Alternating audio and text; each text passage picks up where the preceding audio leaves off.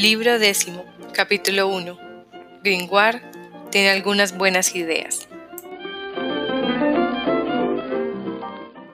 Desde que Pierre Gringoire había comprendido la marcha de aquel asunto y que decididamente abriría soga, orca y otras historias para los personajes principales de la comedia, no se había preocupado demasiado en el tema. Pero los truanes, desde los que se había quedado, considerando que en el peor de los casos era la mejor compañía de París, habían seguido interesándose por la egipcia.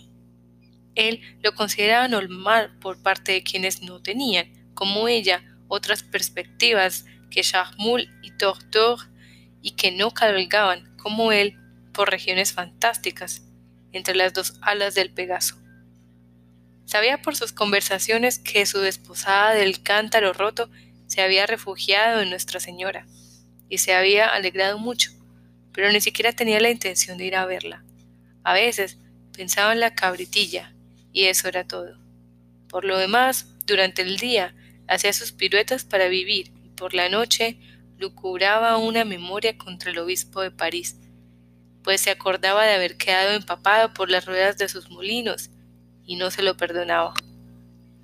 Tenía también entre manos el comentario de la bonita obra de Bondry Le Rouge, obispo de Noyon, y de Tournai, de Cupa Petrarum, que le había despertado un súbito interés por la arqueología, inclinación que había sustituido en su corazón al hermetismo, del que por otra parte no era más que un corolario natural, puesto que existe una relación íntima entre el ermitismo y la construcción. Gringoire había pasado sencillamente del amor hacia una idea al amor a la otra forma de esa misma idea.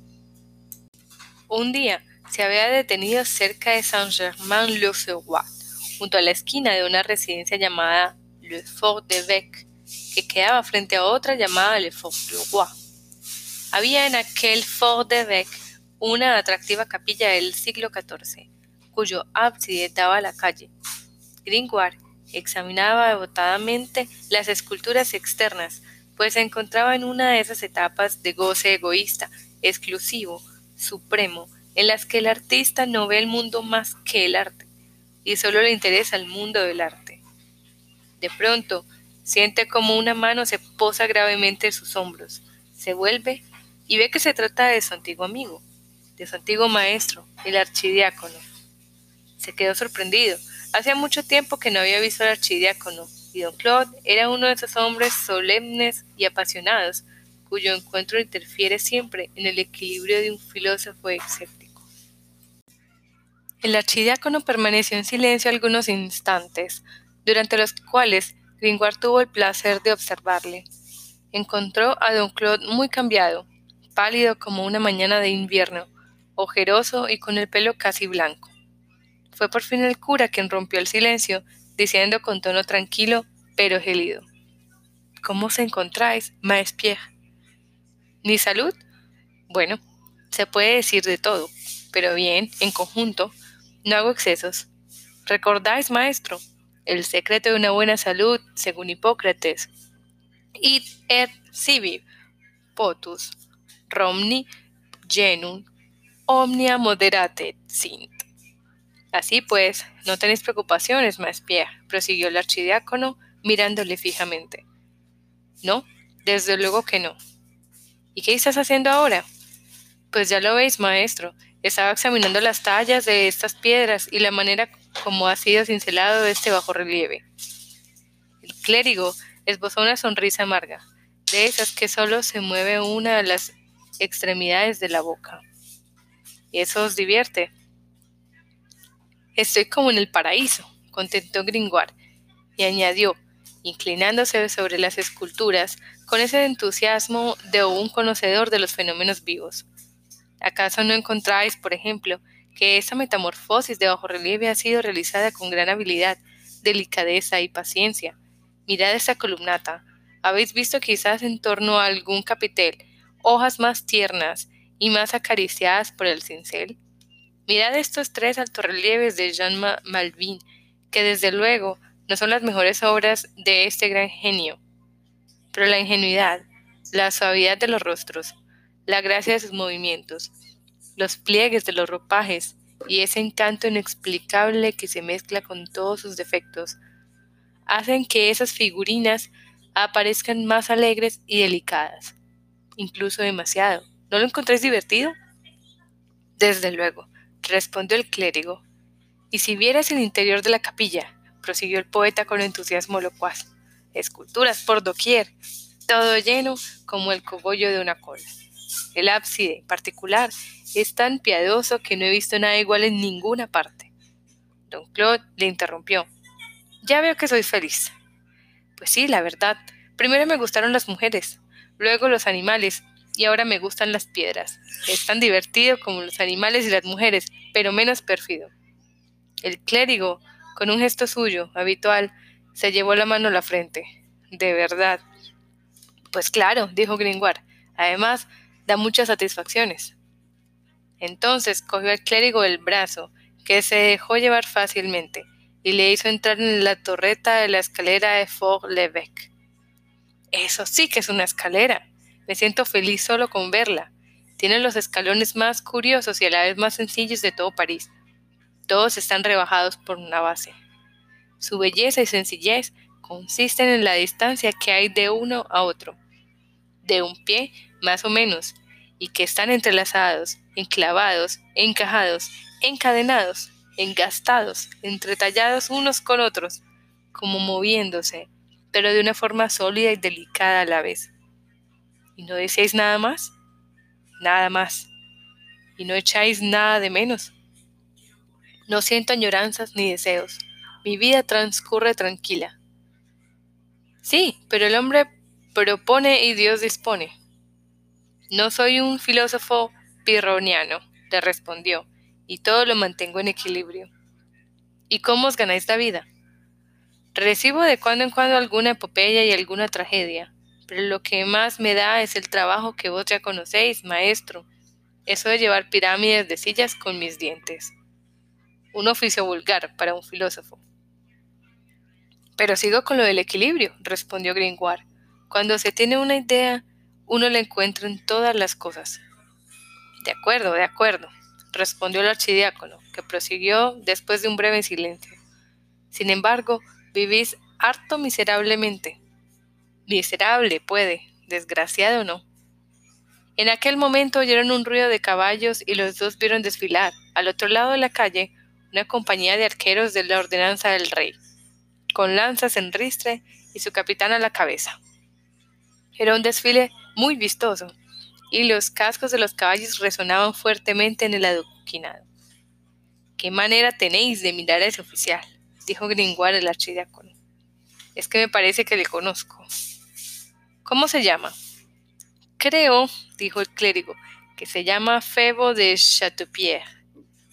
Febo, un hombre muy curioso. Hay también un Febo que es conde de Foix. Además, me acuerdo de una muchacha que solo juraba por feo. Venid, tengo algo que deciros. Desde el desfile de aquella tropa se notaba una agitación bajo el espeso glacial del archidiácono.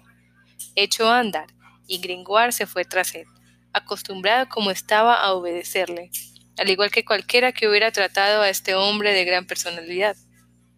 Llegaron en silencio hasta la calle de los Bernardinos, que se encontraba desierta, y allí don Claude se detuvo. ¿Qué queréis decirme, maestro? le preguntó Gringoire. ¿No os parece? le respondió el archidiácono con un aire de reflexión profunda. Que la vestimenta de estos caballeros que acabamos de ver es más bonita que la vuestra y la mía. Gringoire movió la cabeza. A fe mía que prefiero mi tabardo amarillo y rojo que esas escamas de hierro y de acero. Vaya gusto ir haciendo al andar el mismo ruido que el malecón en la chatarra en un día de terremoto. Así pues, Gringoire, nunca habéis sentido envidia de esos buenos mozos con sus uniformes de guerra. ¿Envidia de qué, señor archidiácono? De su fuerza, de sus armaduras, de su disciplina. Es mejor la filosofía y la independencia, aunque sea con harapos. Prefiero ser cabeza de ratón que cola de león. Es curioso lo que decís, le contestó el cura soñador. Hay que reconocer, sin embargo, que un uniforme es algo muy bonito. Viéndole tan pensativo, Gringoire se alejó un poco para admirar el Porsche de una casa próxima. Al poco rato volvió, dando palmadas de satisfacción. Si estuvieras menos preocupado por los bellos uniformes de esa gente de guerra, os rogarías que os acercarais a ver esta puerta. Siempre he dicho que la casa del señor de Aubry tiene la entrada más soberbia del mundo. Pierre Gringoire, dijo el archidiácono. ¿Qué ha sido de aquella bailarina egipcia? La Esmeralda. Pues sí que cambiéis bruscamente de conversación. ¿No era vuestra mujer? Sí, por el sistema de una jarra rota. Teníamos para cuatro años. A propósito, añadió Gringoire mirando al archidiácono con un gesto un tanto burlón. Pensáis mucho en ella, ¿no? ¿Y vos? ¿Ya no os interesa? Un poco. Tengo tantas cosas. Dios mío, qué bonita era su cabra. ¿No os había salvado la vida la gitana esa? Pardi, es que es cierto. ¿Y qué ha sido de ella? ¿Qué habéis hecho con ella? No sé qué deciros, pero creo que la colgaron. ¿Estáis seguro? Seguro, seguro, no. Cuando vi que querían colgar unos cuantos, me retiré del juego. ¿Eso es todo lo que sabéis? Esperad. Me dijeron que se había refugiado en Nuestra Señora y que allí estaba segura. Me alegro de ello, pero no he sabido si la cabra se salvó con ella. Y no sé nada más. Os voy a informar de algo más, dijo don Claude, y su voz, hasta entonces baja, lenta y casi apagada, se hacía oír sonora.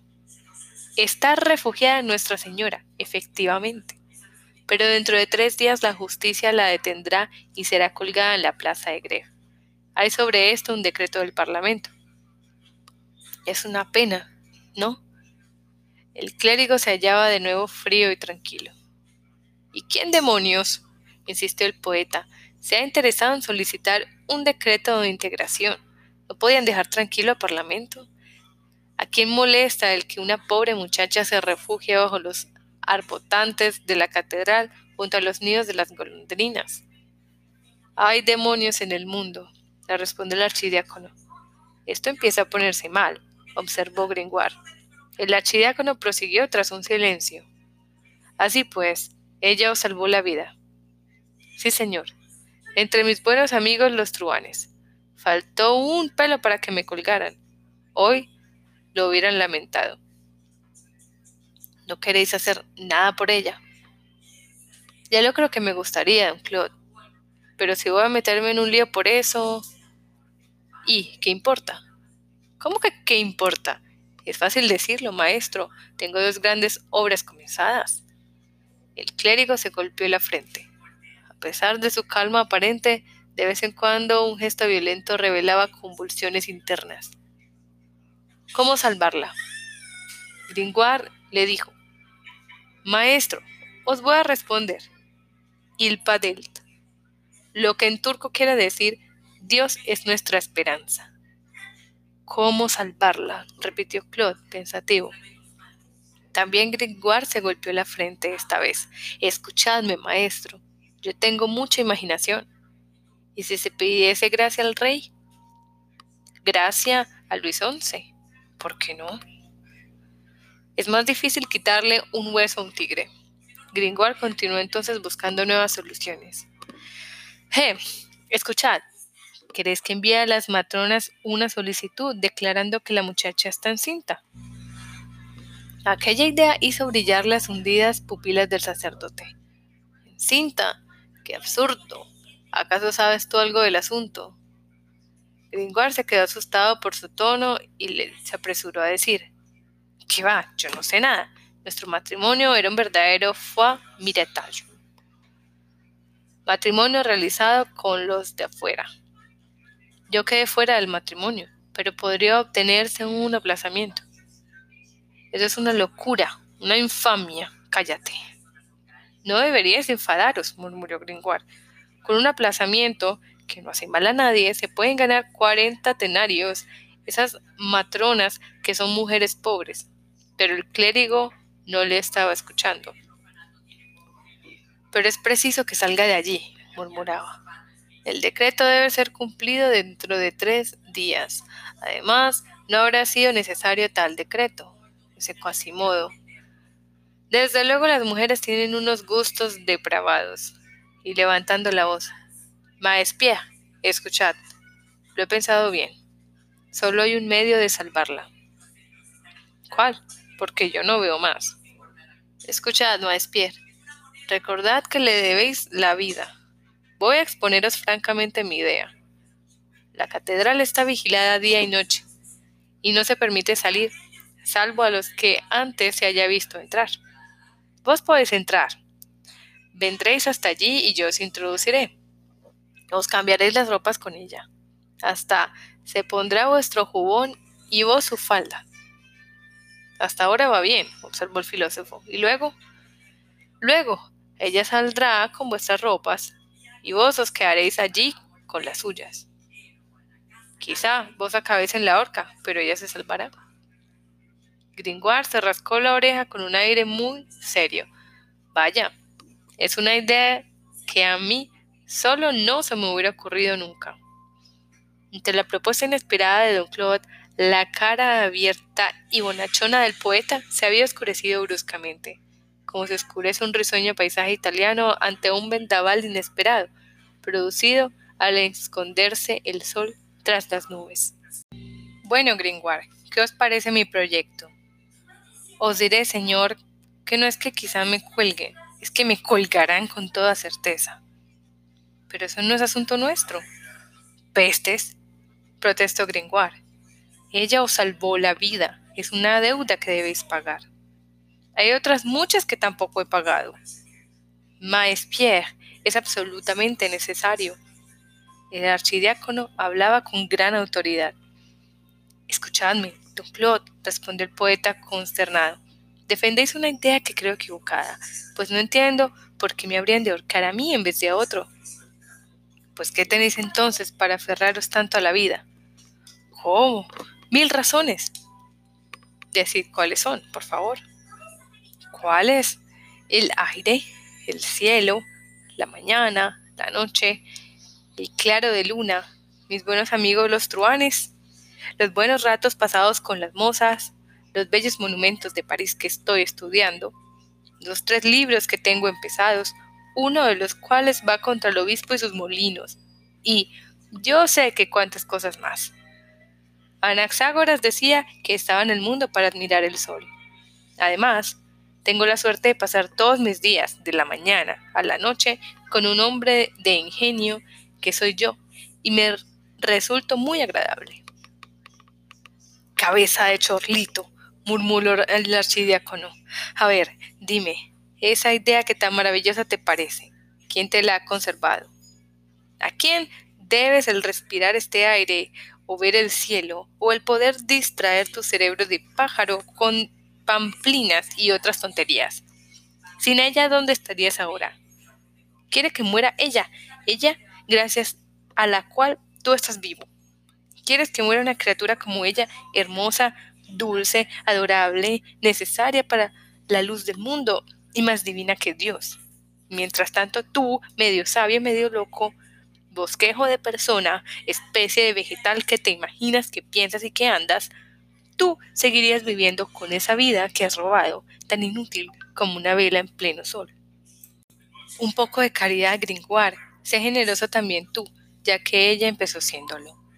El clérigo se mostraba vehemente y Gringoire, que le escuchaba primero indiferente, luego enternecido, acabó haciendo una mueca trágica imitando con su cara pálida a la de un recién nacido que llora. Qué patéticos habéis puesto, le dijo enjuagándose una lágrima. Bueno, ya pensaré en ello, pero vaya idea las vuestras, aunque después de todo, prosiguió, tras su silencio. Quién sabe, a lo mejor no me cuelgan. No me casan siempre los que se me prometen. Cuando me encuentran en aquella celda tan grotescamente vestido con falda con cofía, a lo mejor se echen a reír. Además, si me cuelgan, pues que la cuerda es una clase de muerte como cualquier otra, o mejor dicho, no es una muerte como cualquier otra, es una muerte digna del sabio que ha oscilado toda su vida, una muerte que no es ni carne ni pescado, como el espíritu del verdadero escéptico, una muerte impregnada de pirronismo y de dudas, que se mantiene entre el cielo y la tierra y que le deja a uno en suspenso. Es una muerte de filósofo, y tal vez me estaba predestinada. Es algo magnífico el morir como se ha vivido. El cura tuvo que interrumpirle. ¿Estamos de acuerdo?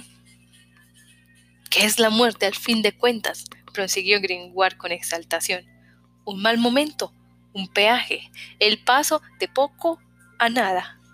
Como alguien preguntara a Cercidas, el megapolitano, si moría a gusto, respondió, ¿y por qué no?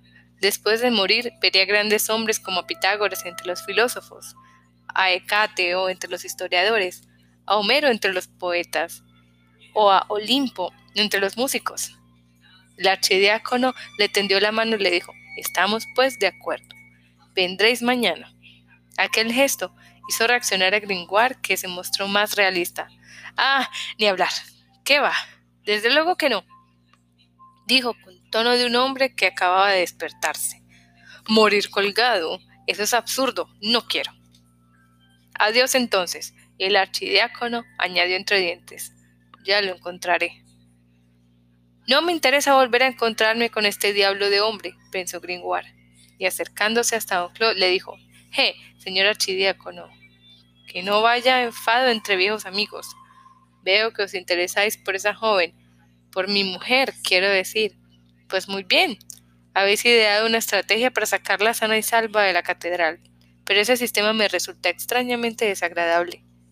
Si yo encontrara otro, os advierto que se me acaba de ocurrir ahora mismo una inspiración muy luminosa. Si se me ocurriera una idea eficaz para sacarla de ese mal trance sin compromiso para mi cuello, con ningún tipo de nudo corredizo, ¿qué me dirías entonces? ¿No sería suficiente? Es necesario que me cuelguen para que así os quedéis contento. El clérigo retorcía con impaciencia los botones de su sotana. ¡Qué torrente de palabras! Vamos a ver cuál es tu plan. Muy bien, prosiguió Gringoire, hablándose a sí mismo y rascándose la nariz con el dedo índice en señal de meditación. Eso es.